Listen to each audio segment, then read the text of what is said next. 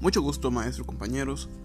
A continuación daré un breve resumen sobre la información que encontré al escanear el código QR que compartió la compañera Mirna Lorena Magaña. El post es una entrada titulada Realidad Aumentada, Revolución en la Educación, escrito por John Caicedo. El autor nos muestra cuatro niveles de la realidad aumentada. En un nivel cero encontramos los hiperenlaces con el mundo físico, en el cual estamos hablando de los códigos QR.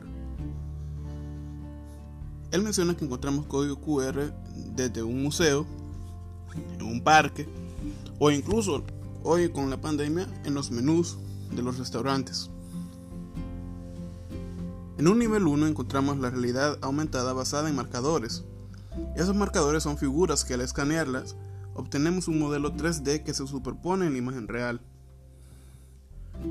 En el nivel 2 encontramos la realidad aumentada sin marcadores, cuyos activadores son imágenes, objetos o incluso localizaciones. Tenemos el caso del famoso juego de Pokémon Go.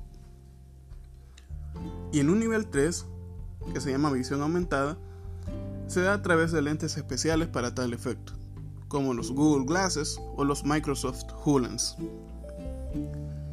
En el caso de su uso en la educación, la realidad aumentada, como aprendizaje basado en el descubrimiento, sugiere aprender sin necesidad de salir del aula. También, en el nivel 2 tenemos los libros con marcadores para facilitar la lectura y también el aprendizaje vago, que sugiere la ya no memorización de conceptos o procedimientos, porque se supone que en las gafas de realidad aumentada muestra todo esto. La verdad, muy interesante la información, que me hace valorar que de verdad estamos viviendo en el futuro y que me intriga preguntar hacia dónde vamos con todos estos avances tecnológicos. Gracias por escucharme, hasta la próxima.